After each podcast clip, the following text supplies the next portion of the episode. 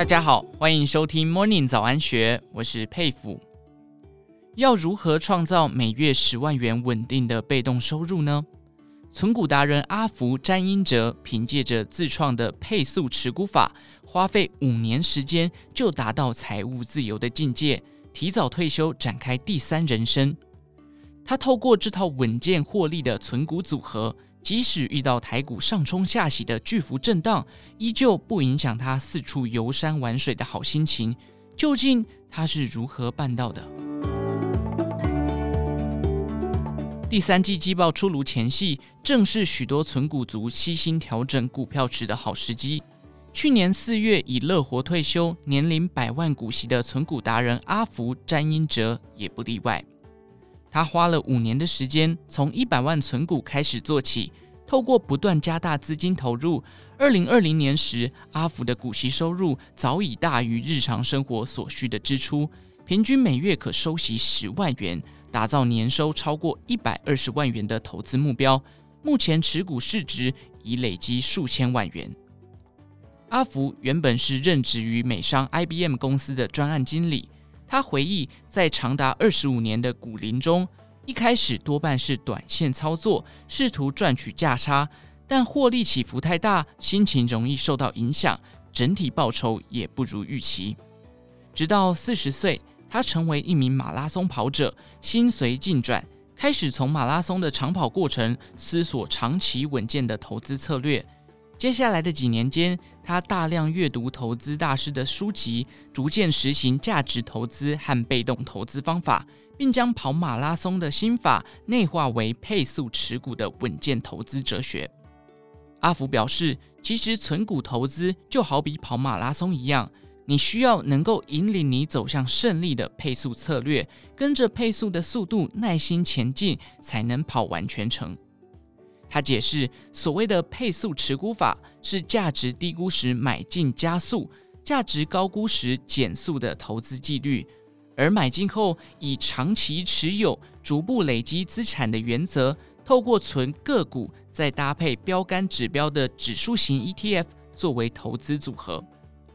至于买卖估值的评价，是透过财报数字计算出个股的便宜价、合理价、昂贵价，以本益比评价法的方式，在股价低于合理价时加码买进。如今，阿福的核心持股涵盖鲜活果汁 KY、德麦的食品股、环保股的日友、可宁味，其他包含敦洋科、中保科等。在持股组合中，阿福也会搭配标杆型的标的，也就是所谓的指数型 ETF，包含零零五零、零零五六、零零六二零八以及美股的波克夏、标普五百指数 ETF VOO 等。而手上的定存股绩效会对照元大高股息来评比，若绩效较差，就会检视持股的品质。以下提供阿福三种选股策略给听众朋友参考。策略一：选股重视护城河与 ROE 优势。阿福分析，整体来说，配速持股法大致可以分为三大部分。首先，在选股方面，会先评估公司的护城河竞争优势，比方说，客户很难转换至其他竞争对手者，经济规模够大，又是产业龙头的，像是统一超，这些都是公司的护城河，能够保护公司不被轻易攻破。至于护城河够不够深，就要从股东权益报酬率 ROE 作为评估。一般来说，它会以近五年 ROE 大于百分之十五，且近四季 ROE 也大于百分之十五作为指标，并挑选近五年获利和现金股息稳定成长的公司。若个别年度有一次性的获利或者是亏损，就要追踪与理解其背后的原因。策略二。判断买卖时机，善用本益比法则捡便宜。挑好股票后，阿福就会以本益比评估法则，用五年区间来估值，算出个股的便宜价、合理价以及昂贵价。在锁定买进价位时，基本上会以合理价为判断的基础。阿福以近期持续观察的资讯系统整合厂商敦洋科为例，由于参加过公司法说。公司受惠于半导体厂商扩产，订单能见度至年底都会持续成长的商机。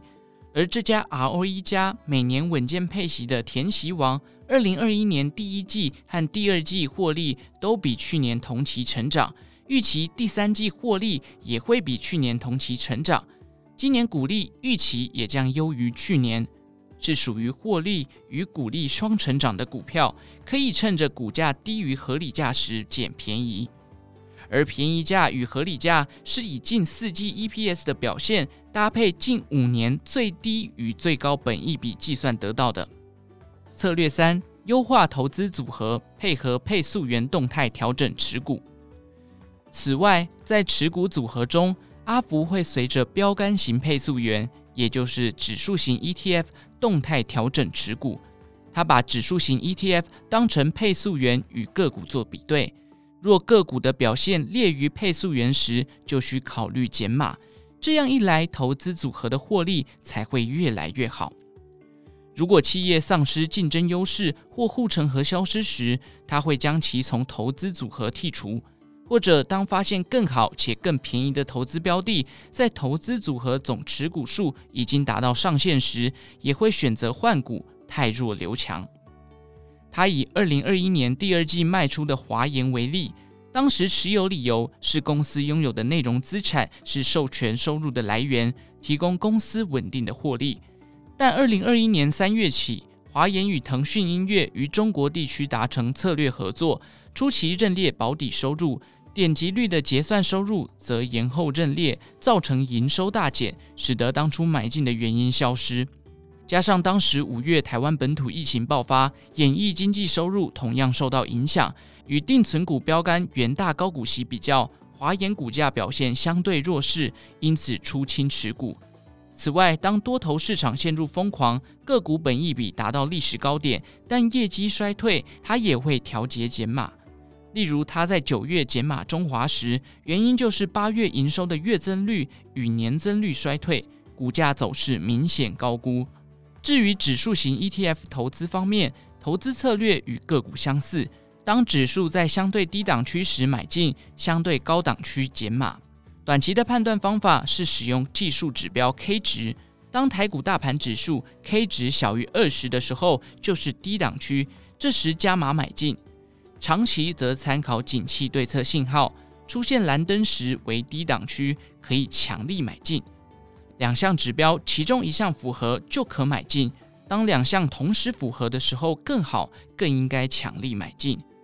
以台湾五十为例，短期参考指标方面，二零二一年十月初台股大盘指数 K 值小于二十，这时就是短期的低档区。长期参考指标方面，景气灯号自二零二一年二月到八月已连续七个月亮红灯，属于长期相对高档区。而综合两项指标的评估，十月初台股下跌时，他虽然陆续加码买进台湾五十，但仅以分批低接为原则，不加码重压。